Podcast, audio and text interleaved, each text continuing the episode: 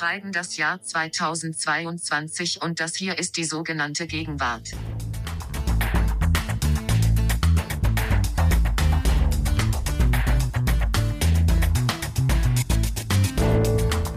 Willkommen zum Feuilleton-Podcast. Mein Name ist Nina Power und ich wünsche allen da draußen ein frohes neues Jahr. Danke, liebe Siri, fürs genaue Mitzählen. Wir sind tatsächlich jetzt schon bei der 22 angekommen. Ein Jahr, was so klingt, als von dem man gedacht hätte als Kind, dass man das nie miterleben würde, weil das in so ferner Zukunft liegt und sich so futuristisch anhört. Lars, frohes neues Jahr auch an dich. Ah, danke, Nina. Ja, mein Name ist Lars Weißbrot. Ich wünsche auch allen und besonders dir und natürlich Siri ein gutes neues Jahr. Und tatsächlich, ich finde auch, das klingt super Extreme Future Science Fiction Ultra mäßig 2022. Es fühlt sich aber nicht so an, sondern total normal und gewöhnlich und bisher ist alles wie immer. Bei dir auch, oder? Bisher ja. Hm? Mal gucken, was kommt. Dieses ist irgendwie alles wie immer und gewöhnlich gefühlt, bringt uns dann sofort zu unserem Thema, was wir heute besprechen wollen, nämlich, wie lautet das Thema, Nina? Ja, wir wollen heute über viel über Alltag sprechen, über etwas sehr extrem Alltägliches, nämlich über Supermärkte. Genauer gesagt natürlich ähm, die fiktionale Abbildung dieser Einkaufswelten in zwei Serien, die uns beide sehr begeistert haben. Zum einen Superstore aus den USA und eine ganz neue deutsche Serie, die Discounter. Wir wollen natürlich, um ein bisschen zu spoilern, nicht nur uns begeistern, sondern auch nachdenken. Ja, wir sind ja auch ein Nachdenk- und Mitdenk-Podcast. Wir wollen zum Beispiel darüber nachdenken, warum Fernsehserien uns immer so gern in die Arbeitswelten der anderen entführen. Ja, nicht nur in den Supermarkt, sondern dahin, wo die anderen arbeiten. Genau, vor allem in letzter Zeit würde ich sagen. Das ist nämlich uns aufgefallen, dass eigentlich bei allen Streamingdiensten, aber auch im deutschen Fernsehen so nach und nach gefühlt jede Arbeitswelt abgeschritten und ausgeleuchtet wird. Also es gibt jetzt, es gab die Banker-Serie, jetzt kam die Anwaltsserie, bald kommt eine Hebammen-Serie, habe ich gesehen. Und hier sind jetzt also die Supermarktserien. Es ist nicht nur so, dass das eben da mal so spielt, sondern es wird so wirklich dieses ja, so diese geschlossene Welt ähm, in all ihren Einzelteilen und allen ihren typischen Tätigkeiten so ausgeleuchtet. Und da fragen wir uns, warum ist das so? Also dieser Berufsfetisch im Fernsehen, was, was soll das? Warum funktioniert das auch so gut? Und wie werden da vielleicht manchmal Klischees gut oder eben auch mal nicht so gut vermittelt? Aber bevor wir über irgendwas davon sprechen, kommt jetzt der allererste ganz frische ganz neue Gegenwartscheck des Jahres 2022, denn dieses Jahr ist jetzt schon Gegenwart. Nina, willst du anfangen? Das mache ich gerne, Lars. Sehr süß, wie du eben, sieht ja keiner mehr mit den Fäusten so in die, in die Luft geschlagen. Der erste Gegenwartscheck. Das sah sehr niedlich aus.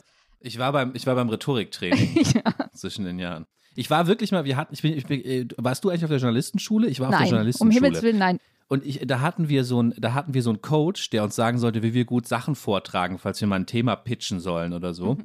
Und ich habe mir so gehofft, weil ich bin ganz schlecht in sowas und habe immer so die Hände in Hosentaschen oder weiß nicht, was ich machen soll. Und ich habe gehofft, dass er mir so Feedback gibt, sagt, mit deinen Händen, mach die Fäuste in die Luft, ja, oder mach den Power Thumb. Aber nachdem ich vorgetragen habe, hat der nur gesagt, Nee, ich würde das so lassen, das ist authentisch. Oh Gott, so, so, im Sinne ja. von, da kann man eh nichts machen. Ja. Du musst jetzt damit leben. So ein so. bisschen äh, ist das, äh, wir wollen noch nicht über unser Thema reden, aber so ein bisschen passt das auch schon wieder. Stimmt, ne? Authentisch, stimmt. Da gibt es auch viel, viel Authentizität und viele Coaching-Seminare. Ja, Körpersprache, genau. So, stopp, Gegenwartscheck. Und zwar, ähm, das Erste, was mir aufgefallen ist bei Twitter, ist eine Serie an oder wiederkehrend, ein wiederkehrendes Foto von einem Schnelltest, der negativ ist und bei dem man ah. aber die ah. Hand sieht mit einem roten Stift, die dann den zweiten Strich, also den entscheidenden, der den Test positiv macht, im Nachhinein rot dazu malt, also fake, also den fake positiven Schnelltest und das wurde dann auf Twitter immer versehen mit einem Kommentar, manchmal bei so Kleinigkeiten, also praktisch als der, als die, der, die neue Notlüge auf Twitter so. Dass man natürlich, weil das ist ja auch so, dass man sich bei Verabredungen vorher dann den Schnelltest in negativ schickt und man könnte jetzt auch, wenn du mich jetzt fragst, Nina, hast du Bock, ähm, mir beim Umzug zu helfen, könnte ich so sagen, ja klar, voll gern, ich komme morgen um acht vorbei und dann schicke ich dir halt diesen, ähm, diesen gemalten ähm, positiven Test und sage, oh, voll schade, Lars. Aber auch es war nicht nur so bei so Kleinigkeiten, sondern die Kommentare waren auch manchmal so ein bisschen politischer, sozusagen so, wenn es um Ausbeutung von Ah, dann stand da zum Beispiel, hast du Bock, bei einer großen Diversity-Kampagne mitzumachen? Gibt leider kein Geld, aber du kriegst irgendwie voll die Reichweite so. Und dann wurde das auch als Absage gepostet. Ja, ähm, den Punkt gebe ich dir sofort, weil ich finde, wir sollten hier öfter so wirklich so brandaktuelle Memes machen und das scheint mir jetzt so aktuell zu sein, wie wir in so einem Podcast, der ja auch eine kleine Latenzzeit hat, bis er einmal dann produziert ist und ausgestrahlt wird, sein kann. Das finde ich super. Äh, ich hatte nämlich auch überlegt, endlich mal so ein, so ein, so ein Tages-, so fast tagesaktuelles Meme mitzunehmen. Die Frage ist natürlich ein bisschen, wie Ijoma würde jetzt sagen, was steckt dahinter? Was ist die These? Mhm. Was bedeutet das? Und ich frage mich eher so produktionsästhetisch immer, da ist ja eine Hand, die malt das mit so einem Stift. Wer, Wer hat dieses Foto Hand? gemacht? Also hat einer mal gesagt, das ist lustig bei Twitter und das so mhm. gemacht? Oder ist das ein Stockfoto, was irgendwie mal für einen journalistischen Kontext entstanden ist? Oder ist das so eine Hand, die man da bei Photoshop so reingeschoben hat? So? Nee, ich weiß, ja, keine Ahnung. Ähm, du da draußen, der es gemacht hat oder die es gemacht hat, bitte Bescheid sagen. Ja, nee, bei solchen, ja, wahrscheinlich irgend so eine Stock, also ich glaube so eine Stock-Kuratierung oder sowas. Keine also Ahnung. Man, man, merkt natürlich, man merkt natürlich manchmal gerade im Stockfotobereich wird, wird teilweise tief gegraben, um noch memefähiges Material an die Oberfläche zu befördern. Und dann so Twitter-User freuen sich dann immer, wenn sie denken, hey Moment, das ist doch irgendwie komisch. Daraus kann man was machen aus dem, aus dem Bild. Ja, aber den Punkt kriegst du auf Sehr jeden schön. Fall den Überbau, den können unsere Leserinnen, äh, nein, sorry, unsere Hörerinnen und Hörer uns, uns ja zusenden. Was Hoffentlich das, was auch das Leserinnen bedeutet. und Leser, ja. Hoffentlich auch. Darf ich mit was anderem von Twitter weitermachen, sofern sehr gerne. du nichts mehr Womit zu sagen sonst? hast dazu? Ja, sehr gerne. Genau, ja, es tut mir leid, ich muss, ich muss direkt bei Twitter bleiben und sogar noch etwas Twitter tiefer interner bleiben. Ähm, ich habe einen neuen Begriff gelernt und der heißt, ich spreche ihn jetzt garantiert wieder falsch aus wegen meinem schlechten Englisch, ratioed also die schreiben das immer Ratio und dann, das ist immer ganz wichtig, so ein, so ein Häkchen und D. Mhm. Also ich glaube ratioed, ja. Jetzt macht Lars und, wieder so Bewegungen mit der Hand, aber diesmal verstehe ich die nicht. Okay. Na, weißt du, so ein Auslassungszeichen wie bei don't. Okay. Mhm. So ein Haken, ja. Ratio Strich okay, D, mhm. ratioed. Mhm. Und gemeint ist damit, das habe ich dann rausgefunden, weil mich so interessiert hat, was das bedeutet. Etwas, was jeder vor allem so große Twitter-User kennen wie ich, ja, wenn man ein paar mehr Follower hat, nämlich, dass man manchmal einen Tweet absetzt und vielleicht sogar ein kleinerer Account oder ein anderer großer Account kommentiert was unter deinem Tweet, aber dieser drunter Kommentar bekommt mehr Likes ah, okay. als dein Ausgangstweet. Mhm. Und für diese Schmach ist der Begriff des Ratio eingeführt. Also man kann dann sagen, wenn ich jetzt was twittere, ja, ähm, hey, ich finde, ähm, ärmellose Downjacken total gegenwärtig und Nina sch schreibt dann drunter, nein, Lammfelljacken und ich bekomme 20 Likes und du 2000, dann hast du mich Hab ich immer ratioed. noch nicht den Punkt, Lars, ne? Doch, an dem Punkt, den kriegst du, den kriegst du jetzt. Ja, ja, ich habe die oft genug gesehen. Haben das alle gehört, ja. Genau, ja. okay. Ja. Aber du hast du verstanden, das ja, ja, ist total, ratioed, aber warum ja? heißt das so? Warum heißt das so? Weil die, das Verhält Ratio, das Verhältnis des drunter Kommentars zum Ausgangstweet, mhm. das man unten gewonnen hat im Verhältnis. Aber das Wort ist jetzt Ratio, Verhältnis. Ach so, okay. Mhm. Okay. Heißt das nicht Verhältnis? Also mathematisch. Ja, jetzt, mathematisch ja? Nicht, bestimmt. Nicht ja, ja. Hm. Ja, ist cool. Also ähm, ich habe natürlich, da, da muss man. da muss War jetzt vielleicht zu, zu Twitter intern. Ja, also da muss man sagen, dass ich so tief da vielleicht, weil dieses drunter Kommentar lesen noch, das mache ich dann manchmal, aber nicht so oft. Aber ähm, ich weiß, dass du recht hast und deswegen kriegst du den Punkt. Und das ist natürlich irgendwie sehr ja, das ist sehr, sehr schön, so ein Wort oder so ein Mechanismus dafür zu haben. Für, das ist ja wie, wenn man jetzt in der Konferenz einen Witz macht und am Ende und du drehst ihn weiter oder und dann und dann und alle, lachen alle mehr. mehr so, insofern ist das irgendwie schön, genau.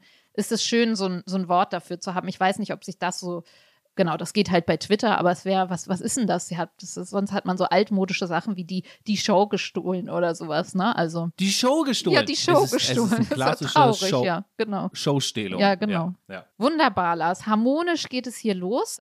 Den nächsten gibt es mir bestimmt nicht, einfach nur um irgendwie ähm, das interessanter hier zu machen, keine Ahnung. Also, aber wir bleiben wieder im äh, virtuellen und zwar, ich weiß gar nicht, was das, was das Wort dafür wäre, das Nachkuratieren von Bildern Also es gibt es schon länger, aber ich habe das wirklich das Gefühl, jetzt so reine Alltagsbeobachtung und ähm, an mir selber, wie oft ich das benutze, dieses die Malfunktion, dass man mit dem Finger häufig mit Neonfarben in ein Bild reinmalt und das dann bei WhatsApp verschickt. Und das ist dann entweder, wenn ich dir jetzt bei irgendeinem Wikipedia irgendeinen Screenshot mache und sage, hier, Lars, auf diese Passage kommt es an, dass ich das dann halt einfach mhm. anmarker. Also meistens hat es ja wirklich eine Marker, genau mhm. die Markerfunktion. Mhm.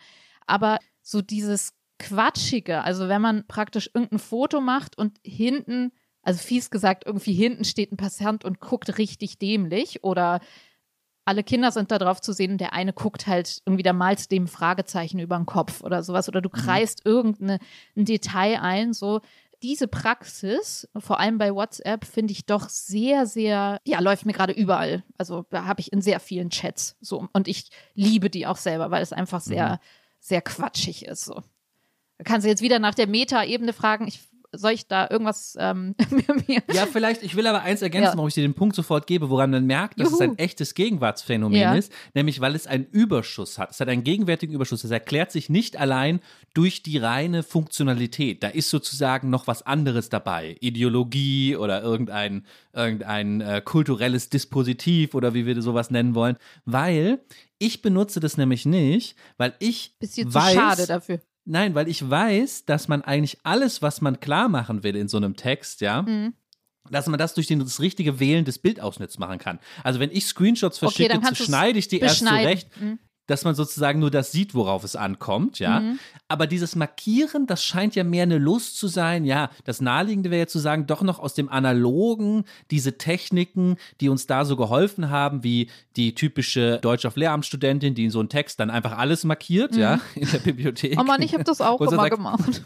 Leute, Leute, wenn ihr alles markiert, könnt ihr auch gleich nichts markieren. Das war richtig, das war das verloren. Leid meines Studiums. Immer zu viel markiert, zu viel exerpiert, viel zu langsam gewesen.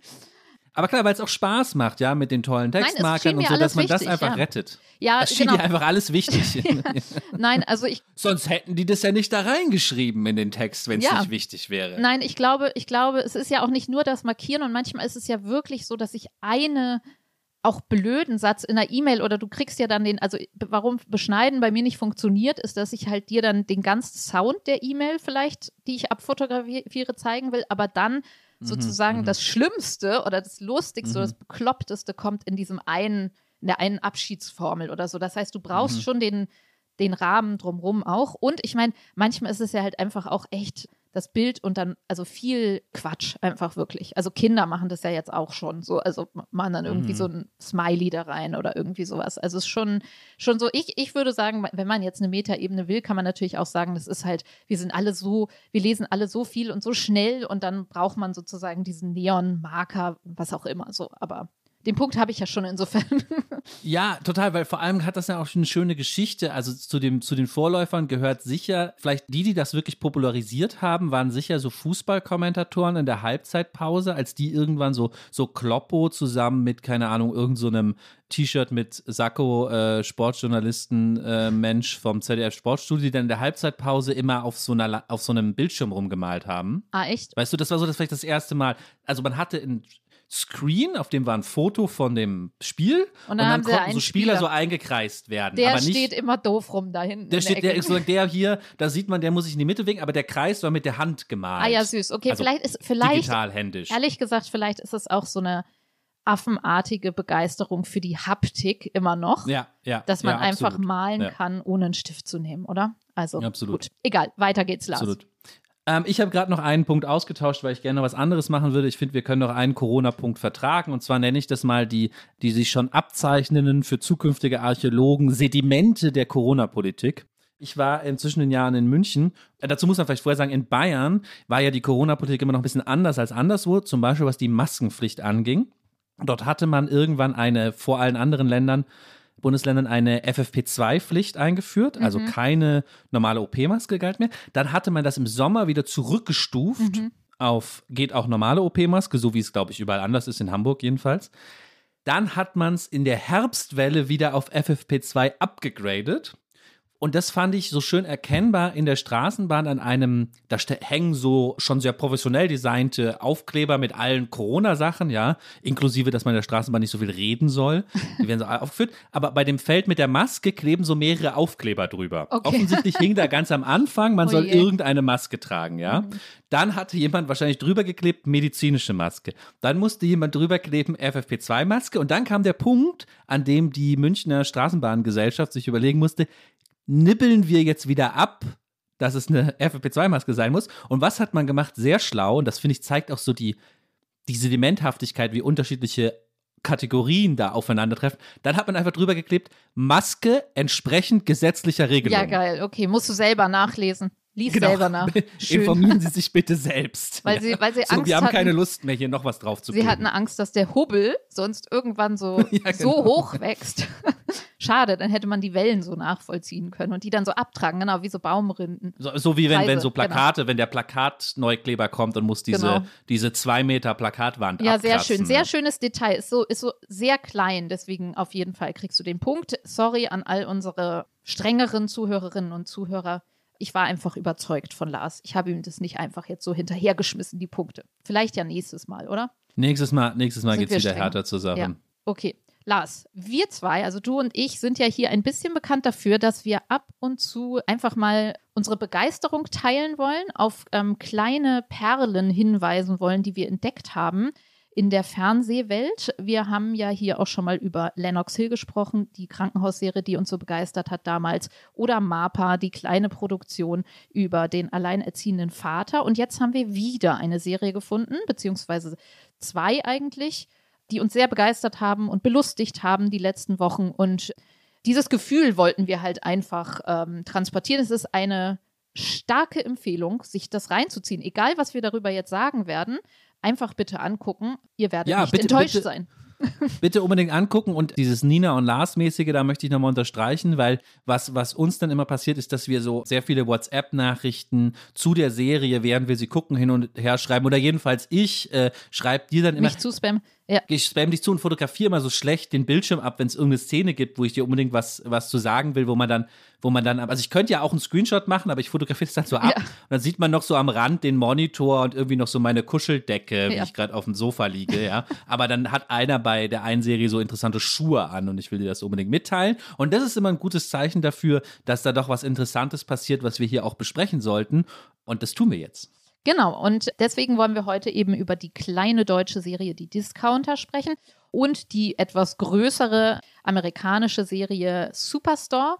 Und wir wollen uns auch fragen, was am Supermarkt ist vielleicht besonders gegenwärtig und eben allgemeiner über das, was ich eingangs schon gesagt habe, über diese Berufsbilder, weil man manchmal irgendwie, wenn wir, also wir hatten das dann im Vorgespräch mal so besprochen, ja, Berufsfelder sind doch jetzt irgendwie so der Frame oder der, die Einflugsschneise von Serienmachern und Macherinnen scheinbar. Und irgendwie ist so das Fernsehen zu so einer Art, erinnerst du dich daran, Berufsinformationszentrum hieß das früher, weil das sind wir so, sind wir das BITS, ja, da sind wir früher hinge ja. hingefahren mit der Schule und sollten herausfinden, was wir irgendwie werden sollen. Und dann hat uns so ein Computer, das war ja damals noch gar nicht so häufig so, dass einen so ein Computer so tausend Fragen stellt und am Ende spuckt der sowas aus. Und ich weiß noch, wie ich da so saß an so einem fetten, großen, alten Computer und so dachte, ah, okay, jetzt irgendwie auf Platz eins. Ich weiß es leider nicht mehr, aber es waren auch so irgendwie chemische Laborassistentin oder sowas kam dann da so mit so Prozenten ausgerechnet und ja, und der fragte einen irgendwie, soll man drinnen oder draußen arbeiten oder irgendwie, also es war so hoch, ja, hochgradig überfordernd ähm, Ob man lieber drinnen oder draußen arbeiten will, ja. ja. Naja.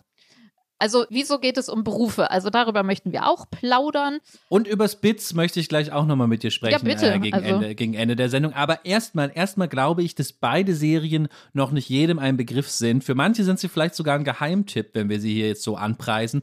Deswegen sollten wir ganz kurz skizzieren, worum es da überhaupt geht und was wir so toll finden, bevor wir dann so fanmäßig äh, alles nur abfeiern, genau. Und, und keiner kommt mehr mit. Und vielleicht fangen wir mit äh, der deutschen Serie, mhm. ganz neuen, frischen Serie, die Discounter an. Genau, das läuft auf Amazon Prime, wenn ich richtig das erinnert habe. Und es sind, glaube ich, nur acht kleine Folgen. Die sind manchmal weniger als 20 Minuten, so rund um 20 Minuten lang wie übrigens der Superstore auch. Also so kleine Häppchen, die einem wirklich gute Laune machen abends und die man so sehr schnell wegsnacken kann. In den Discountern geht es um einen Supermarkt, der heißt Kolinski Feinkost. Ähm, ist relativ krass verpennt, muss man sagen.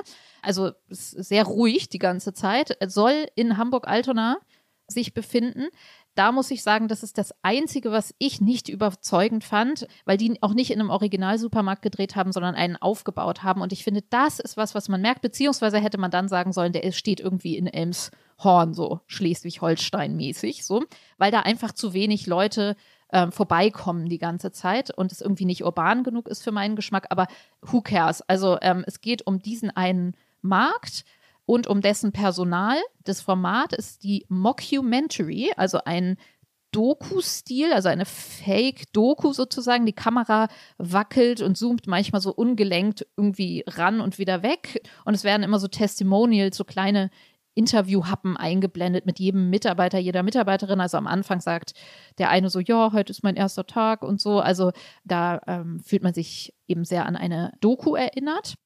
Und genau, produziert wurde das Ganze von Christian Ulmen, der selbst nicht auftaucht. Einmal taucht äh, Faria Dim auf und sonst nur, ja, man kann schon sagen, eine Generation sehr junger Schauspieler und Schauspielerinnen, die sich da austoben durften und die wir, von denen wir, denke ich, noch sehr viel hören werden. Ähm, hier sieht man sie sozusagen im freien Spiel, bevor die Redaktionen sich auf sie gestürzt haben und sie mit Fernsehpreisen überhäuft und sozusagen Teil des Systems geworden sind. Das war mein Haupteindruck beim Gucken, dass wir da was sehr ähm, Freies und, und Frisches Absolut. Vielleicht, vielleicht sollte man jetzt noch dazu sagen, bevor wir das später vergessen, äh, auch geschrieben und erdacht ist das Ganze von drei jungen Männern Anfang 20. Einer davon spielt auch mit. Also nein, alle drei spielen mit. Einer spielt sogar eine wichtige Hauptrolle. Aber das sind die drei Creator, ähm, also auch ganz junges Personal.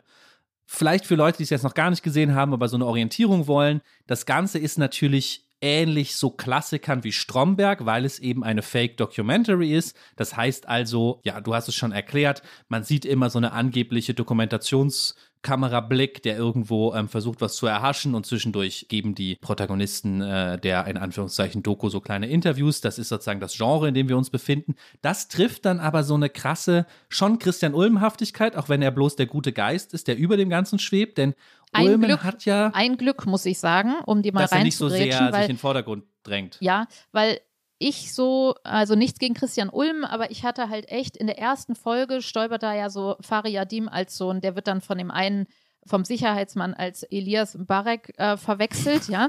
Und der ist erst ganz begeistert, dieser Sicherheitsmann, über den reden wir ja noch gleich, der Security-Mann. Und dann muss er geschockt feststellen, dass dieser Fariadim als bekannter Schauspieler, der spielt sozusagen sich selbst, total assig durch diesen Supermarkt geht und irgendwie die Kartoffeln falsch abwiegt. Also nur eine Kartoffel. Also man kriegt auch sehr viele so, Stichwort Alltag, sehr viele gute Tipps, wo ich denke, ey, hätte ich die mal eher bekommen, als man noch abwiegen musste, da hätte ich ja auch nur eine Kartoffel rauflegen können und die, den Rest der Plastiktüte so hochhalten können. Also der ähm, nimmt sich da super viel raus. Klaut der nicht auch irgendwas, Lars? Ich weiß nicht. Also Doch, jedenfalls bestimmt, ja, ist der total ja. scheiße.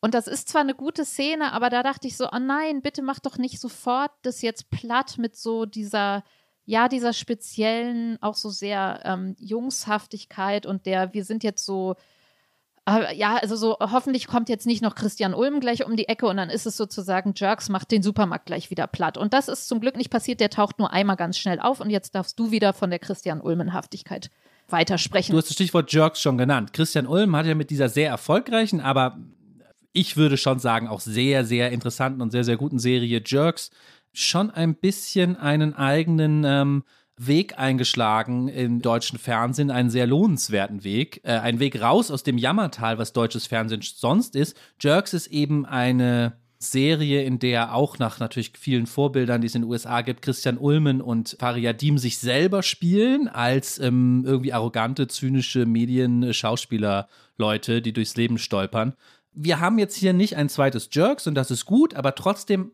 hat man das Gefühl, manche Sachen sind ähnlich. Zum Beispiel, es wird auf Improvisation gesetzt.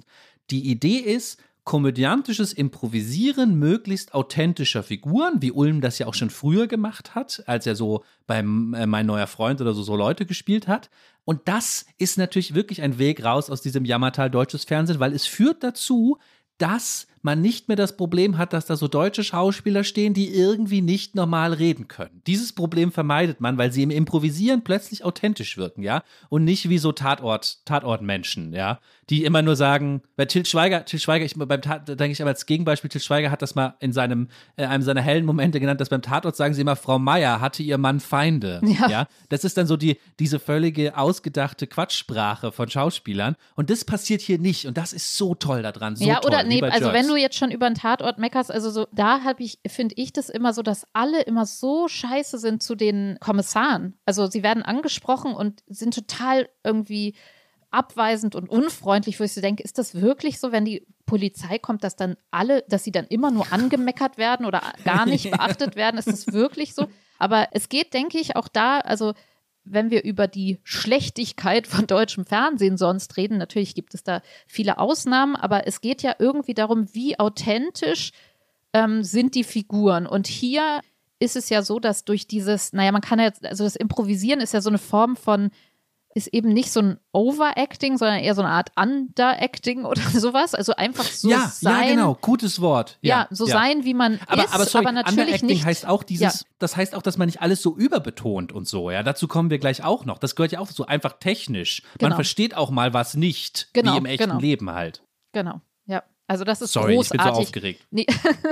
Nein, das ist großartig da gemacht und ich glaube, dass, ja, also wir, wir wollten ja jetzt auch über Berufsserien sprechen und es gibt ja gerade diese andere deutsche Serie Legal Affairs, die uns beiden jetzt, wir haben sie nicht ganz gesehen, aber gleich, wo man gleich am Anfang merkt, da funktioniert es nicht so, weil die gestresste Anwältin sozusagen also jetzt fies gesagt ist das so wie ein Kind, was die gestresste, was gestresst spielt. Also es ist so Klischee, da ist es, ist es so ein Overacting, was aber nicht gut ist. Also das ist so, wie wenn äh, meine Tochter mich in gestresst spielt und immer nur auf so einem Handy rumhackt und sagt, ich bin so gestresst. So, oder irgendwie die Anwältin ist so auf dem, telefoniert so nebenbei und redet so viel zu laut und aufgedreht, sodass man denkt, ach ja, stimmt, Anwälte sind ja immer so gestresst und so eiskalt und äh, machen alles so, sind so unmenschlich und dann sitzt da 321, sitzt da irgendwie am Tisch dann eine die isst immer so Asianudeln aus so einem Pappbecher, aus so einem kleinen Pappkarton und so, also das ist sozusagen alle Klischeesachen abgefeiert, weil man irgendwie vielleicht ja auch unterstellt, dass der Zuschauer, die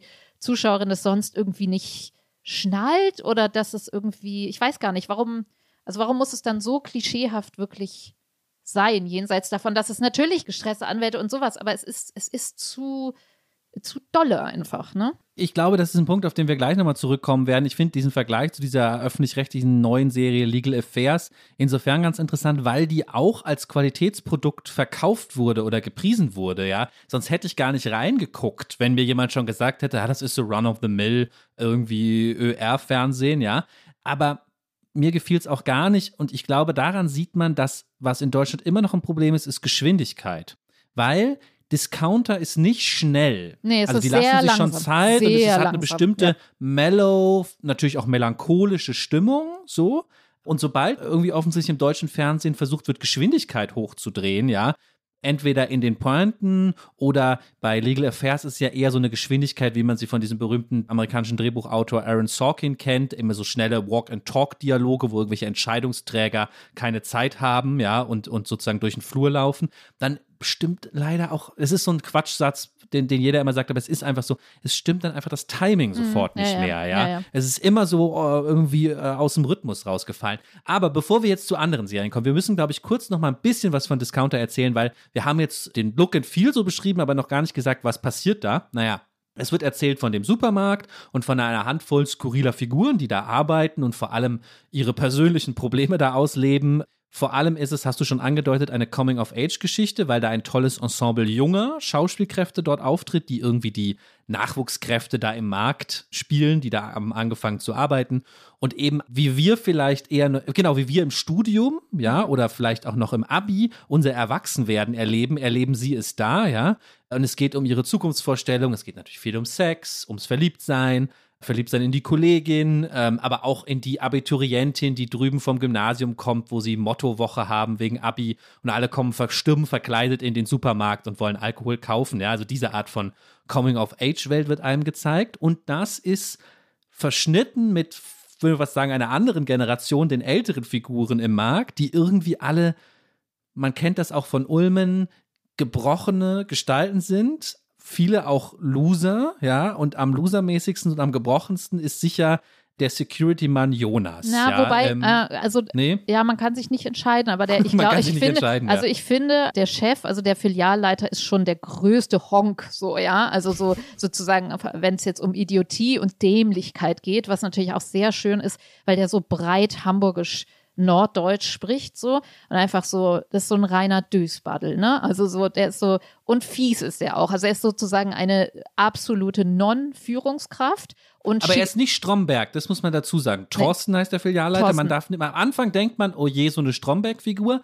Aber sie haben sich Mühe gegeben, ihn dann doch von Stromberg sehr abzugrenzen, weil er eben am Ende doch das Herz am rechten Fleck hat. Vielleicht formuliere ich es mal in diesem Genau, Klischee, also Jonas ist der Security-Mann und der ist sozusagen, der wird von dem immer schikaniert von dem Chef und vielleicht auch so ein bisschen von allen. Und der ist halt blass und der blinzelt die ganze Zeit so sehr nervös wie so ein Tick vor sich hin und ist schwächlich und äh, ja, wird viel angebrüllt eben von seinem Chef. Er ist schon irgendwie das, was man ein Opfer nennen würde. Ähm, und das war zum Beispiel eins von Larsens äh, Screenshots, äh, nee, nicht Screenshots, sondern ähm, Bildschirm abfotografiert Nachrichten, dass er mir den geschickt hat und der hatte da, vielleicht magst du es selber erzählen, warum du mir den geschickt hast. Ach so, so ja, also ich, ich liebe diesen Jonas, weil er so eine interessante, interessante, ja, man kennt diese Figuren von Christian Ulmen, so wirklich Loser, in die Christian Ulm sehr viel Herz reinlegt, sie auszugestalten, oder von Heinz Strunk, ja, gerade so im Hamburg-Kontext entwirft ja immer Heinz Strunk sich selbst oder andere als so eine Art von, von Figur. Und ähm, man merkt diesem Jonas sofort an, dass hier vieles besser gemacht ist als sonst bei eben Legal Affairs, öffentlich-rechtlichen Fernsehen. Allein, und das war mein Bild, allein seine Hemden dieser Jonas trägt natürlich so Hemden, die im Camp David-Style gehalten sind. Das heißt mit so Kurze ganz viel Ärmel, ne? Auch. Genau, aber ganz viel Text drauf, so in Kursiv und in verschiedenen Schriftarten. Dann steht da irgendwie 87 Yachtclub Aruba, was ja, du kennst das. So, aber ganz wichtig, es ist natürlich kein Camp David Hemd. Es ist natürlich die billige Version, die ich bei bei Jack and Jones im Kaufhof kriege oder bei C und oder vielleicht sogar bei C und A. Das erkennt man dem Hemd sofort so an. Und alleine jemandem dieses Hemd anzuziehen, ja, da steckt schon mehr wirkliche Wirklichkeit drin, als was ich sonst im deutschen Fernsehen sehe. Und es drückt natürlich auch sofort, ich muss, kann es nicht anders formulieren, es drückt diese ganze sexuelle Frustration, diese Ulbeck-Figurenhaftigkeit von diesem Jonas, steckt schon in diesem Hemd. In diesem drin. einen Hemd, das genau. ist wirklich Und überhaupt, also diese ganzen kleinen Details, zum Beispiel fehlt bei diesem Markt bei der frische Abteilung steht immer Ilch statt Milch, weil das M irgendwie abgefallen ist oder weiß der Kuckuck was. So. Und so diese ganz vielen Kleinigkeiten sind schon sehr, sehr großartig. Lars, wollen wir eigentlich, bevor ich jetzt wieder was übers Tempo, ich möchte noch was übers Tempo sagen, ja, aber ja.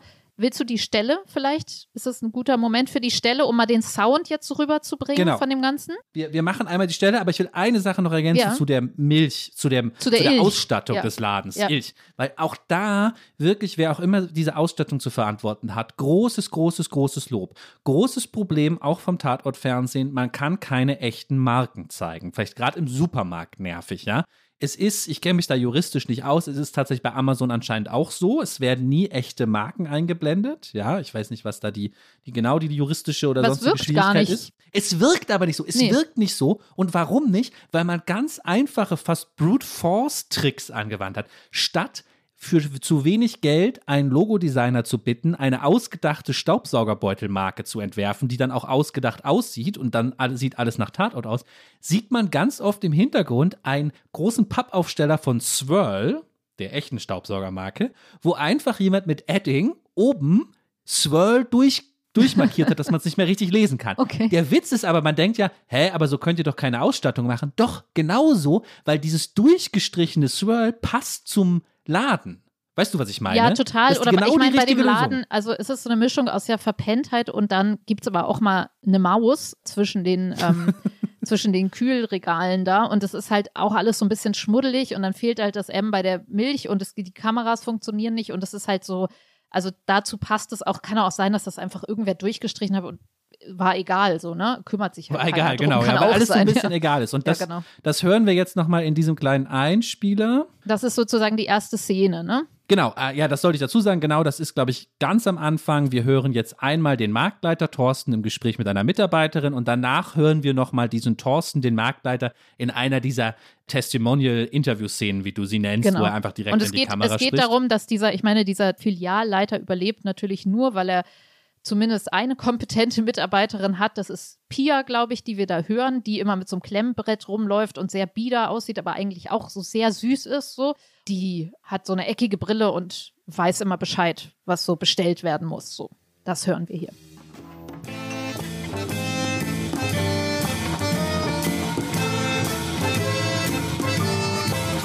Kurz auf dem Laufenden, einfach was wir jetzt so bestellt haben. Erdbeeren haben wir 25 bestellt, Bananen 33. Bei den Wassermelonen, ne? Das Wochenende kommt, die Leute gehen an den Strand.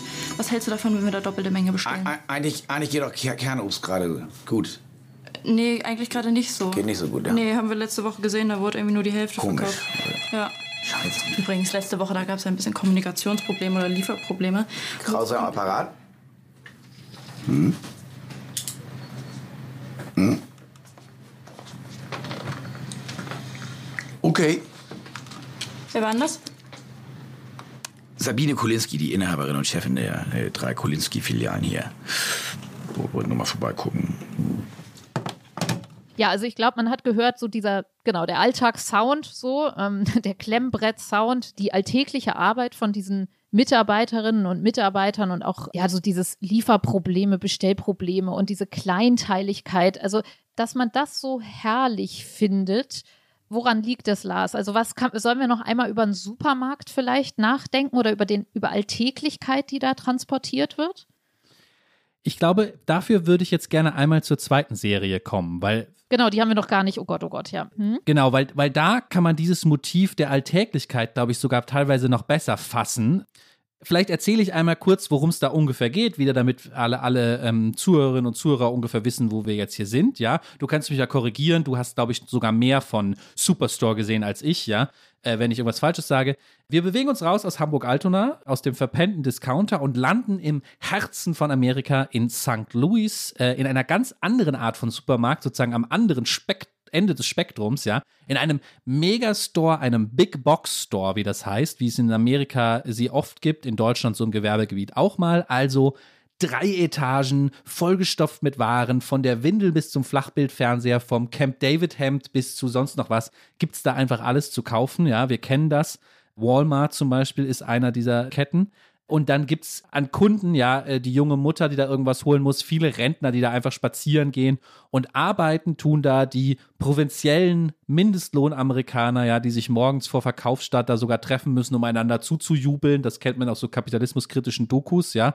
Das wird hier aber nicht erzählt als Sozialdrama oder irgendwie ähm, Working-Class-Serie mit schwerer Botschaft, sondern ganz klassische ähm, Network, Mainstream, Workplace Comedy super schnell geschrieben. Da ist ja selbst, da muss man gar nicht zu HBO gehen. Selbst bei NBC, das ist eine NBC-Serie, ja, im Mainstream-Fernsehen, ist die Taktung in dieser Comedy so hoch. Das gibt es in Deutschland, glaube ich, würde mir nichts einfallen, die diese Frequenz an Gags hochhalten, ja. Super lustige 20 Minuten Folgen, so richtig mit Verstand und Herz, wie man das haben will von so einer, von so einer Mainstream-Serie. Wir sehen auch hier das Supermarkt-Team aus, klar, auch wieder sehr skurrilen Figuren, die da arbeiten. Der Chef ist auch wieder ein eigentlich gutherziger, aber vor allem erstmal irrer religiöser Fundamentalist, der da irgendwie im mittleren Westen der USA sein Regime führt. Dann halten natürlich die Klemmbrettfrauen, wie du sie genannt hast, glaube ich mal in der WhatsApp, halten natürlich den Laden am Laufen, also die stellvertretenden Marktleiterinnen, die sich wirklich um Sachen kümmern. Und auch hier, das ist übrigens ähnlich bei den Discounter, erleben wir es so ein bisschen auch aus der Perspektive eines neuen jungen Mitarbeiters, der anfängt und sich in diese Welt irgendwie einfinden muss. Ja, das ist, das ist Superstore. Ich bin sofort süchtig geworden danach, leider. Ich muss das jetzt immer weiter gucken. Es, gibt, es ist 2015 angefangen. Es gibt, glaube ich, ungefähr wie viele Staffeln? Es hat dieses Fünf Jahr erst oder aufgehört. Sieben, also letztes, richtig viel. Ja. Es ist so ein Fall von, wo praktisch eine fertige Serie rübergeschoben wurde zu Netflix und man sozusagen jetzt einsteigen kann und das alles wegbingen kann und es auch muss, wenn man damit anfängt. Es ist wirklich großartig lustig, wie beim Discounter vielleicht noch mehr, weil beim Discounter hat man eben durch diese Langsamkeit und diese regionale, also dieses Deutsche und ja, es ist langsamer irgendwie, aber es ist trotzdem, man lacht viel, aber beim, beim Superstore ist es, du hast es ja erzählt, es geht um schnelle Witze und man kommt kaum hinterher. Es ist alles sehr, sehr, wenn man jetzt die Serien vergleicht, wenn du Superstore anmachst, ist es plötzlich sehr amerikanisch, strahlend in diesen, also wie in so einem Walmart tatsächlich. Alles ist so aus Plastik und sehr, sehr bunt und sehr, wenn wir nochmal über Overacting und Underacting sprechen, also da ist es gut, im guten Sinne overacted. Also nicht in diesem deutschen Leute rattern übertrieben einen Klischeetext hinunter, sondern dieser Glenn, das ist der Thorsten im, im Superstore, also dieser du hast ihn ja eben sehr konservativ, sehr, sehr, sehr gutherzig, hat eine extrem hohe Stimme, hat so einen kleinen. Ned Flanders von den Simpsons ist ja eindeutig ein Vorbild, falls du das kennst oder die Zuhörerinnen und Zuhörer, berühmte Simpsons-Figur. Ja, also es ist so, man, man denkt auch, also bei beiden Serien denkt man, boah, wie viel Spaß müssen diese Schauspieler gehabt haben. Also hochprofessionell, aber sich so sozusagen allein schon in der Stimme, dass man die Stimme so hochdrehen darf, ja, und dass man die Mimik, dass man sein Gesicht so übertrieben verzerren darf, wie die das die ganze Zeit machen.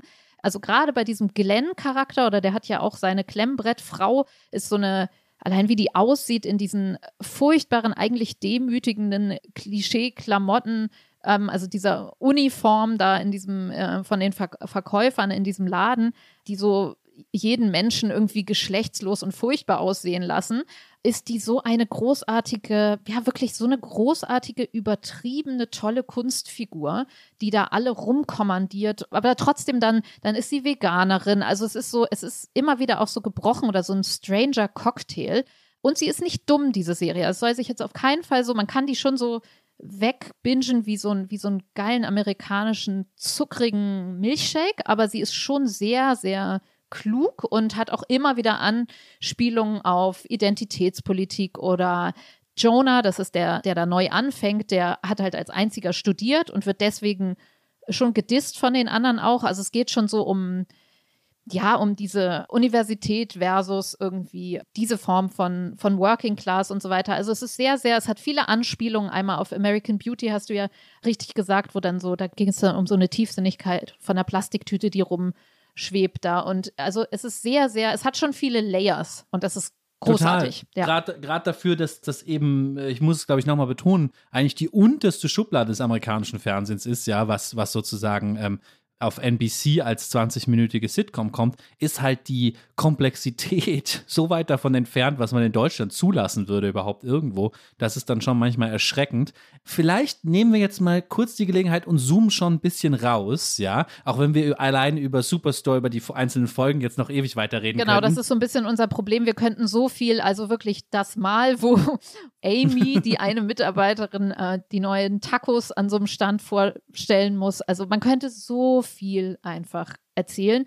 Aber dafür haben wir nicht genug Zeit. Ihr müsst es euch einfach angucken, weil es großartig ist in all diesen kleinen Charakteren und Details. Wir wollen aber noch über so ein paar Metathemen wirklich sprechen.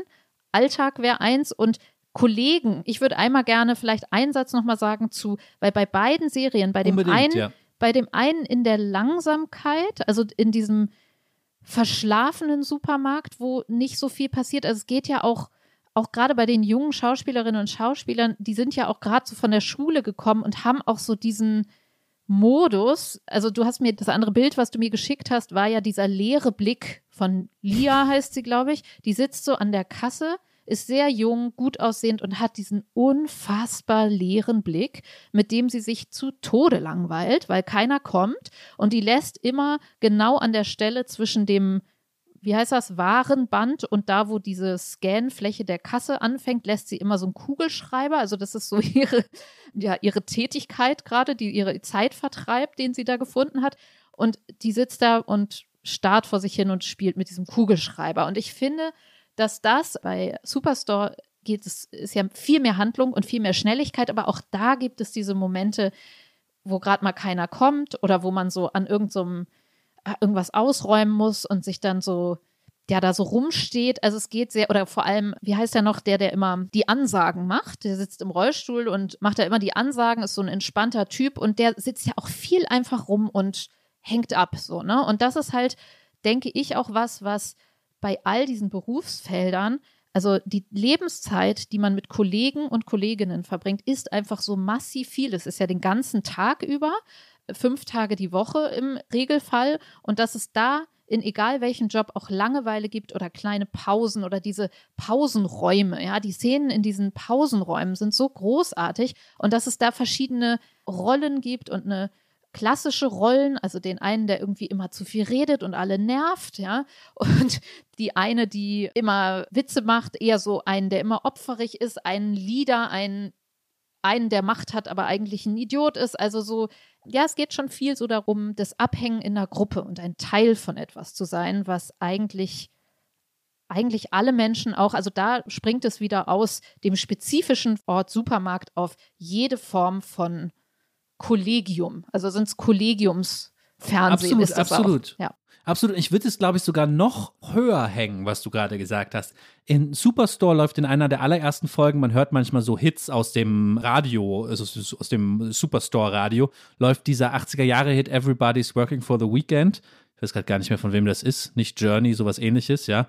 Und das war so ein Moment, wo ich anfing, drüber nachzudenken, was hier eigentlich gesagt wird übers Arbeiten an sich, ja. Arbeiten die fürs Wochenende oder was ist Arbeiten? Und, und tatsächlich verbindet das, glaube ich, auch beide Serien, also Superstore und Discounter, dass wir zumindest, wir beide als Zuschauerinnen und Zuschauer und vielleicht auch, sagen wir mal, das Milieu unserer Podcast-Zuhörerinnen und Zuhörer, behaupte ich mal, ähm, ja eher zu einer Klasse der, der wie, wie haben wir das dann immer bei Neon genannt, die sind die Sinnsucher, ja, die sinnsuchenden Purpose Professionals, ja, die, die arbeiten, weil sie sich irgendwie verwirklichen wollen, ja, zu denen gehören ja eher wir und ich glaube, wir vergessen manchmal im Detail uns anzuschauen, warum eigentlich der Rest ja der Gesellschaft arbeitet. Klar, weil sie Geld brauchen. Das ist die triviale, super richtige und wichtigste Antwort. Schön übrigens auch, dass bei Superstore das hin und wieder thematisiert wird, unter anderem das Union Busting, was bei Konzernen wie Walmart leider Regel ist. Aber hier wird auch noch eine andere Antwort gegeben. Man arbeitet auch irgendwie, weil man bei den Kollegen sein will. Ich glaube, das ist schon eine Antwort. Man wird von den Kollegen gebraucht. Es ist manchmal lustig mit ihnen, die nerven auch manchmal, aber es ist am Ende eine soziale Beziehung, die man pflegt, so wie eine Ehe oder so, ja. Und es ist auch immer ganz wichtig, beide, beide Serien haben so entscheidende Szenen, wenn die Kollegen sich auf dem Parkplatz treffen und da Bier trinken. Oder nach, nach rauchen Feierabend. oder irgendwie, genau. Oder rauchen so, ja, oder so. Genau, ja, das ja. ist sozusagen ganz wichtig, diese Pause. Und ich glaube, wenn wir uns aus unserer Bubble rausbewegen und mal überlegen, warum andere Leute arbeiten, ist das ein sehr entscheidender Teil. Und es gibt ein, das kann ich unten verlinken, ein, ein gutes Buch von dem Philosophen Thomas Wajek, der äh, mal darüber geschrieben hat, was der Sinn von Arbeit im Allgemeinen ist. Und er hat es auf diese Formulierung gebracht, dass Arbeit Gründe schafft. Ja, und das ist uns im Leben wichtig, Gründe zu haben. Ja, und das merkt man diesen Serien an. Die haben alle Gründe, weil sie sind ein Netzwerk mit ihren Kollegen. Sie gehen dahin, weil sie denen helfen wollen, weil sie mit denen sich austauschen wollen, damit sie nicht alleine sind. Und das ist schon ein größeres Thema, was hier angeschnitten genau, also ich wird in den sagen, beiden Serien. Wie eine Ehe kann man nur sagen im Sinne von, es ist eine soziale Beziehung, aber es ist natürlich eine Gruppe. Ne? Das ist das Wichtige. Also, und ich würde sagen, also erstens, ja, wir und alle anderen, die irgendwie wegen Sinn arbeiten. Da, also so nach einer Zeit ist sozusagen in den besten Momenten ist Sinn gegeben und Selbstverwirklichung und so weiter. Aber natürlich ist dann auch sehr schnell klar, man macht es, weil man Geld verdienen muss. Also so, es stimmt, dass man hier in so einen Dienstleister Working Class Kosmos gezogen wird oder also es ist so klar, bald kommt eine Serie oder das hoffe ich zumindest, weil es tatsächlich interessant ist, eben diese Kleinigkeiten auszuleuchten und diese Binnenlogiken, so kommt wahrscheinlich eine Serie über Lieferando-Fahrer oder sowas, ja. Und das ist, also klar ist das was anderes, als wenn du hier so einen Podcast machst, wie du und ich, aber es ist trotzdem Arbeit, man macht es wegen Geld und es ist das Zusammenspiel und da würde ich dir total recht geben, es gibt ganz grundsätzlich um dieses Kollegium und um das Teil einer eines sinnhaften Zusammenhangs zu sein, einer Gruppe zu sein. Und das geht ja eigentlich, letztendlich geht das in der Kita los, ja. Also da sitzen, oder man könnte da so echt so anthropologischer noch drüber nachdenken. Es ist so manchmal, wenn die da so rumhängen, alle in diesem Pausenraum oder auch wenn wir irgendwo rumhängen und Konferenzen haben oder, oder wenn man uns mal so filmen würde von oben, wäre da irgendwie einer geht zur Wasserstelle, einer sitzt da an der,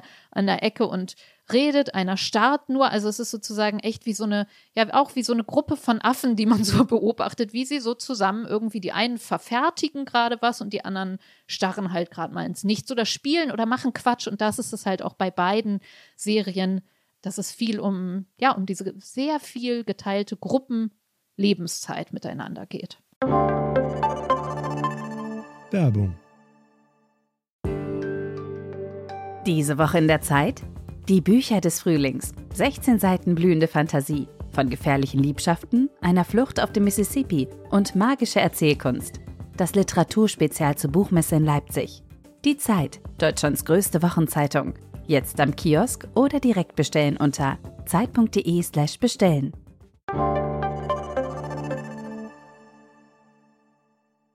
also Teil eines sinnvollen oder sinnstiftenden Zusammenhangs zu sein. Das ist, glaube ich, die beste Formulierung dafür. Da merkt man, dass du da soziologisch viel besser geschult bist als ich. Ich will, glaube ich, noch auf einen wichtigen Unterschied verweisen, damit man die Sachen nicht verwechselt. Wir haben ja spätestens durch Corona gelernt, nicht nur, dass der Supermarkt so ein wichtiger Ort ist, das muss man hier vielleicht auch noch erwähnen. Der Supermarkt steht ja auch in der Wirklichkeit seit zwei Jahren sehr im Vordergrund, teilweise weil wir nur noch da hingehen konnten, ja aber natürlich auch, wie wichtig diese Leute für uns als Gesellschaft sind. Wenn die nämlich nicht mehr die äh, Sachen in die Regale räumen, dann haben wir ein Problem. So. Und deswegen ist natürlich nicht gemeint, dass deren Job sinnlos ist im Sinne dieses Bullshit-Jobs, über den wir ja auch schon mal gesprochen haben, dass er sozusagen gar keinen gesellschaftlichen Mehrwert herbeiführt. Das natürlich gar nicht. Das Problem ist eher, man merkt in beiden Serien, dass sehr viel Bullshit-Elemente von oben reingedrängt werden. Ja, bei Superstore müssen sie dann einmal alle Beschilderungen austauschen, weil Corporate äh, die Farbe ganz leicht geändert hat. Ja, also da wird dann eher gezeigt, die machen eigentlich einen sinnvollen Job, nämlich Leute mit Waren zu versorgen, aber werden dann mit Bullshit-Aufgaben beschäftigt. Nein, eigentlich ist der Job super sinnvoll. Ich glaube, das Problem ist nur, und das ist der zweite Punkt, über den wir unbedingt noch reden müssen. Das Problem ist nur, der Supermarkt ist so ein alltäglicher Ort, dass der Sinn da nicht mehr so leicht auffällt, weil er so in der Normalität, so, so in der Hintergrundstrahlung der Normalität so verschwindet. Die allererste Folge von, von Superstore hat genau das zum Thema. Sie macht die Frage nach dem Alltag zum Thema und eine Mitarbeiterin, diese Amy, sagt den tollen Satz, I had a long day, I had a long day for the last 20 years. Also sie will zuerst sagen, heute war ein langer Tag und dann fällt ihr ein, naja, die letzten 20 Jahre bestanden nur aus langen Tagen. Und das ist so ein bisschen das andere große Thema, was ich da gesehen habe. Der Supermarkt ist ein Ort der Gegenwart wegen Corona, ja, aber auch der langen Gegenwart, weil ich weiß gar nicht, was steht mehr für unsere spätmoderne Vorstellung von Alltag als, als Supermarkt, ja. Es gibt ein, darf ich das kurz noch erzählen? Es gibt ein großartigen Text von David Foster Wallace. Manche kennen ihn. Ich weiß nicht, ich hatte dich vorher schon gefragt, du kanntest ihn tatsächlich nicht. Er heißt, er heißt This is Water. Das war eine Rede, die der Schriftsteller David Foster Wallace mal vor einer Abschlussklasse gehalten hat.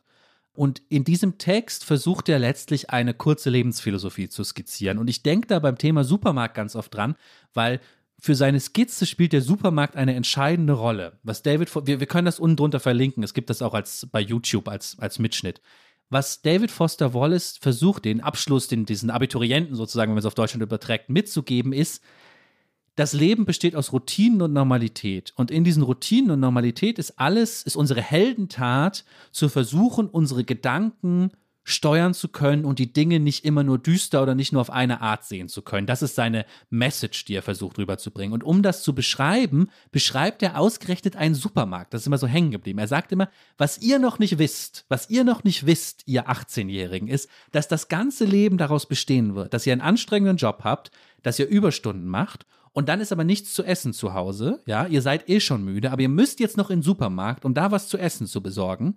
Und dann ist aber in diesem Supermarkt alles verstopft. Vor euch fährt irgendeine Frau mit dem Kinderwagen, die euch später noch in die Hacken fährt. Dann ist auch noch die Schlange an der Kasse zu lang. Und dann, das habe ich mir immer so gemerkt, und dann, das ist auch der Blick des genialen Schriftstellers David Foster Wallace. Und dann habt ihr so einen Supermarktwagen, wo aber ein Rad nicht richtig dreht das dann immer so blöd nach links zieht und dann könnt ihr die Spur gar nicht halten und es nervt euch die ganze Zeit. Und ich, ich verlinke das unten nochmal, die, diese Rede, weil, ich sie, weil sie allgemein so toll ist. Und daran habe ich nochmal gedacht, dass einfach der Supermarkt der Ort ist, wo wir den Alltag einfach aushalten müssen vor allem aber auch den Alltag der Gegenwart, der ja spätmoderne, wenn ich es mal so nennen will, ja. Da kommt es drauf an und da sind wir dann auch Helden in dem Sinne, halten wir das aus und bleiben irgendwie Menschen, die einen menschlichen Blick auf die Welt haben oder werden wir irgendwie zu verrückten, getriebenen Robotern, die das gar nicht mehr aushalten? Ja. Sorry, ich bin fertig. Das wollte ich doch unbedingt loswerden. Nee, das ist total toll. Du hast es mir erzählt und ich muss da jetzt die ganze Zeit dran denken, weil es natürlich, du sagst es jetzt so, wie halten wir das aus, heißt so implodieren wir irgendwie, sondern es geht ja auch eher um, auch um Aggression, ja. Also ist das, ist dieses Rad, dem ja, Wagen, ja. das, was uns wirklich zum Überkochen bringt und zum unfreundlich werden. Also so die Kassiererin, die wir dann anmeckern, weil dieses Rad, genau. weil die Aggression irgendwo hin muss. Und letztendlich ist es also die Kunst des Alltags, mit Frustrationen umzugehen. Also mich erinnert das jetzt, wo du sagst, natürlich kann ich kann jetzt wieder die Christenkarte hier ziehen, weil es ja jetzt auch so ist, sei ein Segen für deine Mitmenschen. Ja, so kann man es ja auch nennen. Also raste nicht aus wegen Kleinigkeiten, sei immer, bleib immer Mensch so. Und natürlich heißt Mensch bleiben menschlich sein, aber es geht ja um, um die permanente oder wie viel schimpft man jetzt die Kinder an, weil man einen anstrengenden Tag hatte. So, also man kann das schon so durchdeklinieren und natürlich auch diese gesamte Selbsthilfe oder buddhistische Achtsamkeitsgeschichte ist ja auch immer so, oder auch alle Ernährungsoptimierungen oder gerade jetzt im Januar, wir wollen alle Sport machen und so. Also es funktioniert nur, wenn man es in den Alltag integriert und es funktioniert nur, wenn man es täglich macht. Also auch da, da fließt schon sehr, sehr viel zusammen. Alltag heißt, Alltag ist zusammengesetzt aus vielen Tausenden von kleinen Momenten.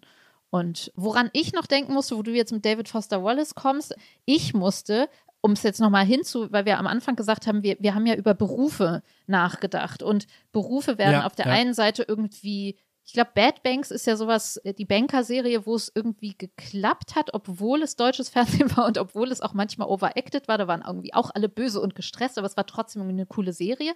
Ähm, bei Legal Affairs klappt es unserer Meinung nach irgendwie gar nicht, weil es so overacted ist und overdone. Und hier funktioniert es durch eine gute Abmischung, durch eine, durch eine gute Schnelligkeit oder Langsamkeit. Und ich musste an den Soziologen Niklas Luhmann die ganze Zeit denken, als wir festgestellt haben, es geht um diese er würde sagen, Systeme und geschlossenen Systeme von und die, die, die systemimmanenten Kommunikationslogiken, also das, ich erinnere mich daran, im Studium musste man da immer so Blasen, so Kreise die ganze Zeit malen, ja, um Luhmann zu verstehen, weil man diese mit Textmarker. Auto, ja genau, diese autopoetischen Systeme, diese Autopoesis heißt, dass jedes System eben ähm, sich selbst erhält durch seine eigene Logik und es immer, ja, eigentlich wie so eine, wie so eine geschlossene Kugel, musste man sich das so vorstellen. Und da wäre ja dann die Kugel Supermarkt, die Kugel, ähm, also wären ja die Berufe wie so Kugeln, die man und letztendlich, wir leben ja in einer Zeit, seit sehr langer Zeit wird immer über diese Bubbles geredet und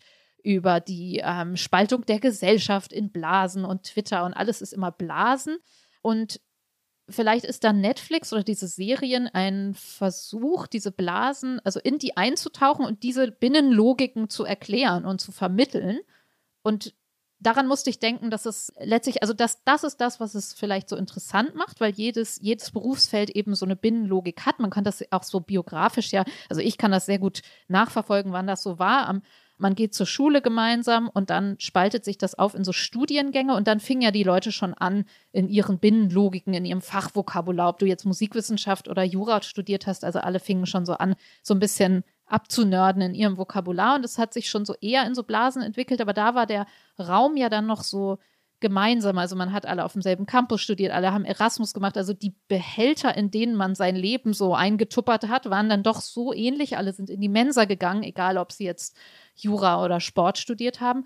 Und letztendlich ist es ja erst mit dem Berufseinstieg so geworden, dass man in seinen Systemen so in seinem Berufssystem so tief drin ist. Und das ist interessant bei diesen Serien, dass sie das aufbrechen, diese Kugeln uns sozusagen, so diese Blasen uns erklären und letztlich allein schon, weil sie in so Serienplots passen und so viel Gemeinsamkeiten haben, die wir ja jetzt eben, also so, so viel universelles Kollegiumstum da drin ist, Gemeinsamkeiten betonen, so. Vielleicht als Erklärung oder als meine Erklärung oder wenn ich da mit einem theoretischen Blick drauf gucken sollte, ist jetzt sehr verkürzte, äh, zum Glück ist Ijoma nicht da, der irgendwie alles von Luhmann gelesen hat, aber daran hat es mich erinnert, an diese Blasenmalerei. Oder ist das eine Gegenbewegung? Oder, ich, oder, ja, ja, oder, oder war das schon immer so? Oder hatten wir schon immer Berufsserien und haben es nicht gemerkt oder Berufsromane oder so? Also klar Ach so. ist Kunst immer dafür da, das zu vermitteln, mhm. ne? aber es scheint mir schon sehr eine Berufsfokussierung gerade zu sein. Auf jeden Fall können wir festhalten, dass das nicht schon immer so war, weil, ich bringe jetzt wieder dieses blöde Wort, ist natürlich ein Phänomen der späten Moderne ist, dass uns das passiert. Dazu gibt es auch diese, David Foster Wallace hat sich auch mal so viele Begriffe ausgedacht, da ist mir dann auch sofort was eingefallen aus einem ganz anderen Text, wo er mal eine Fußnote macht und über Berufsreisebeschreibungen spricht und sagt, früher im 19. Jahrhundert war ein wichtiger Teil von zumindest Unterhaltungsliteratur, ja, dass sie Leuten einen Blick ermöglicht in fremde Länder, wo sie nie hinkommen. Das hat sich so ein bisschen erledigt durch den Pauschal- und Massentourismus äh, im 20. Jahrhundert. Aber er sagt, durch die komplexe Aufhaltung der auf jeden Fall professionellen Berufe, die wir haben, gibt es plötzlich einen ganz anderen Zweck auch von Unterhaltungsliteratur, nämlich, dass ich mal wissen will, wie es eigentlich ist, einen anderen Beruf zu haben, weil ich das gar nicht mehr verstehen kann, weil unsere Berufe so aufgespalten sind. Und das nennt er dann Berufsreisebeschreibung. Ich glaube nur, was wichtig ist festzuhalten, und das wäre meine kleine Einschränkung, so wie im 19. Jahrhundert ein Roman über die Südsee, ein Unterhaltungsroman, dem, keine Ahnung, deutschen Leser nicht wirklich vermitteln konnte, wie die Südsee ist, sondern ja letztlich nur eine Fantasie ihm übermittelt hat, so würde ich auch sagen, dass diese Berufsserien unser Bedürfnis stillen, dass wir gerne mal wüssten, wie es woanders ist, aber ob sie das wirklich vermitteln können, entscheidet sich natürlich daran, wie gut sie sind. Kunst schafft das, Kulturindustrie ist damit zufrieden, wenn sie einfach das Bedürfnis, das Gefühl, den Leuten das Gefühl gibt, sie hätten hier irgendwie ihre, ihre Sehnsüchte, ihre Sehnsüchte gestillt. Das würde ich, glaube ich, als kleine Einschränkung dazu machen. Das stimmt. Also, aber vielleicht ist Sinn? es sozusagen, ja, so kleiner gesprochen ist es so, dass wenn man jetzt in den Supermarkt geht, dass man schon immer an diese Serien denken muss. Und dass natürlich, also selbst wenn es overdone ist, ist in diesen Klischees immer Wahrheit drin und so ein bisschen, ja, vielleicht gerade, ich meine, gerade im Fall von Supermärkten ist es ja auch so, ist dann absurd. Also ich finde dieser Vergleich mit der Reiseliteratur großartig, weil es ja irgendwie, also ich wünsche mir ja eine Serie über Lieferando-Fahrer und Fahrerinnen, aber aus genau diesem Grund, ich möchte natürlich, würde mir jetzt nicht unterstellen, dass ich doof unterhalten werden will, nur, aber klar, dieses Eintauchen in sozusagen das Personal, was alltäglich um uns rum ist, scheint manchmal so fern wie so eine Südseereise, obwohl es direkt vor uns ist. Und ja, also vielleicht ist es, es, es hat, glaube ich, schon irgendwas Verbindendes oder was, was auch, es gibt doch auch so eine Hebammenkolumne gab es mal oder so. Also dieses großes Bedürfnis, da mal reinzugucken, ist scheinbar so universell, wenn es das als Reisereportage gab, aber vielleicht eben doch sehr gegenwärtig in unserer, in unserer Bubble-Welt. Bevor wir zu unserer Schlussrubrik kommen, vielleicht will ich noch eins zu Bubbles sagen, weil es ist so interessant, dass wir, du hast es ja beschrieben, diesen Bubble-Diskurs seit wie vielen Jahren jetzt schon? Mindestens fünf, eigentlich noch länger. Ja, zehn gefühlt. Ähm, zehn naja. wahrscheinlich mhm. eher. Über diese Bubbles reden, in denen wir uns bewegen. Und wenn man nochmal diese Rede von David Foster Wallace liest, ja, ähm, oder sich anhört, dann merkt man, dass David Foster Wallace natürlich auf einem viel existenzielleren Level darüber nachdenkt und in dieser Rede, in diesem Text This is Water, so klar macht, eine Trivialität, über die wir aber vielleicht zu selten noch sprechen, die krasseste und schlimmste und härteste und undurchdringlichste Bubble sind ja wir jeder selbst als einzelne Person. Also er formuliert das nochmal so gut zu sagen, natürlich alles, was wir im Leben erleben, hat uns im Mittelpunkt. Das, das können wir ja gar nicht verhindern. Alle anderen sind nur Statisten in unserem Film, ja. Nina ist sozusagen Supporting Character in meinem Last-Film. Und das ist dieses, heute würde man sagen, dieses Framing,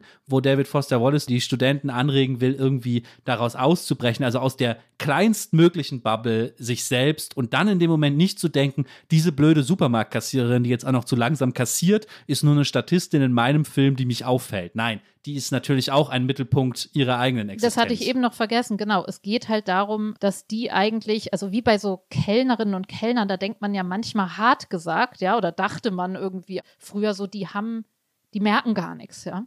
Als wenn die gar nicht, als weil sie, weil sie ihre Rolle so gut spielen, ja. Weil ja. sie, weil sie es irgendwie schaffen, uns zu vermitteln, genauso wie manchmal Kassiererinnen und Kassierer, dass sie wirklich nur eben eine Servicekraft sind oder jemand, der freundlich bedient und gar nicht uns auch abscannt oder denkt, oh, die haben gerade ein Trennungsgespräch da hinten und ja, oh, bei dem sehe ich gleich, wenn er reinkommt, ist ein nerviger Gast und so weiter. Ne? Also so, dass man das aus Bequemlichkeit oder auch aus äh, Komplexitätsreduktion ausblendet und die als so Statisten und Statistinnen wahrnimmt. Und das, was du gesagt hast mit der Bubble, dass die größte Bubble man selber ist, also vielleicht müssen wir doch noch mal irgendwann eine Bubble-Folge machen, weil wir sind jetzt hier schon ziemlich weit fortgeschritten. Aber jetzt, um uns noch mal so einen leichten Schwindel der Großthemen, die in allem und auch in, in diesem Thema hier stecken, man kann natürlich den Begriff, den wir noch gar nicht hatten, ist ja Empathie. So, man kann jetzt sagen, so keiner wird je so empathisch, also keiner kann ja je fühlen, wie es ist, ich zu sein. Und das ist ja vielleicht auch ein großes Problem der Gegenwart, weil man das Gefühl hat, mit diesen ganzen identitätspolitischen Sachen ist das ja fast, das ist nicht der Anspruch, aber wenn man sagt, du kannst dir nicht vorstellen, wie es für mich ist, weil du bist der alte weiße Mann oder sowas. Ja, also so, ne? Es ist schon klar, dass man nie eine totale Empathie oder eine totale Nachvollziehbarkeit hat. Aber irgendwie hat sich da ja was verschoben. Man möchte schon, dass die eigene Bubble dann irgendwie mehr gesehen wird und gleichzeitig verstecken wir uns alle mehr in unseren Bubbles. Also vielleicht sollen wir noch mal so eine Bubble-Folge machen, Lars. Unbedingt. Wir, wir sind schon so weit, Thema, wir müssen es abbrechen, genau. aber das Thema Bubble kam zu kurz, das ja. müssen wir weiterführen. Haben wir noch, haben wir noch eine Prognosefrage? Äh, haben wir noch eine Prognosefrage, die sogenannte Zukunft, Lars? Ja, also, also auf der Hand liegt natürlich die Frage, jetzt muss ich das irgendwie so drehen, dass es äh, noch überprüfbar ist. Gehen wir mal davon aus und hoffen wir stark, dass es unseren Podcast in fünf Jahren noch gibt. Ich mache jetzt mal so eine so eine random ähm, Zeitangabe von fünf Jahren. Lars, in fünf Jahren, wo steht der Supermarkt als Einkaufswelt in fünf Jahren? Wo siehst du den? Weil natürlich gibt es ja diese ganzen Lieferdienste, die hatten wir ja auch schon mal im Gegenwartscheck, also der Hang dazu, sich immer mehr kommen zu lassen, ja, zur einzelnen Banane. So, was macht das mit dem Supermarkt? Es gibt natürlich schon Kassen, die, an denen man selbst kassiert oder also wird sich das abschaffen oder wie siehst du, weil das ist ja unser Berufsfeld, unser kleiner Kosmos, in den wir hier so großartig eingetaucht sind. Was passiert mit dem? Nina, ich kann, glaube ich, darauf knapp antworten. Ähm, es wird genau gleich bleiben und zwar einfach nur aus dem Grund, weil ich nicht noch mehr Veränderung aushalte. Ich brauche einfach Normalität. Ich hoffe darauf, dass Supermärkte einfach Supermärkte bleiben. Sehr schön, Lars. Ähm, ich hoffe mit dir, damit du nicht zusammenbrichst und deinen Alltag bewältigen kannst im This is Water Sinne. Ja, hier sind wir schon am Ende unserer ersten brandneuen Folge im neuen Jahr. Es hat mir sehr viel Spaß gemacht und auch das äh, Schauen der Serien und das Nachrichtenaustauschen mit dir war wieder wunderbar und ich freue mich auf die nächste Folge mit dir, lieber Lars. Bis zur nächsten Folge. Die Titel aller Bücher, Artikel, Filme, Songs oder Serien aus dem Podcast finden Sie in der Podcast-Beschreibung. Bei Anregungen, Kritik und Lob schreiben Sie uns gerne an gegenwart.zeit.de.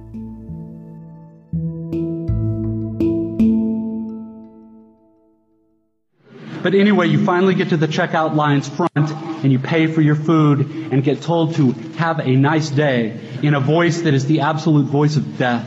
and then you have to take your creepy, flimsy plastic bags of groceries in your cart with the one crazy wheel that pulls maddeningly to the left all the way out through the crowded, bumpy, littery parking lot. And then you have to drive all the way home through slow, heavy, SUV intensive rush hour traffic, et cetera, et cetera.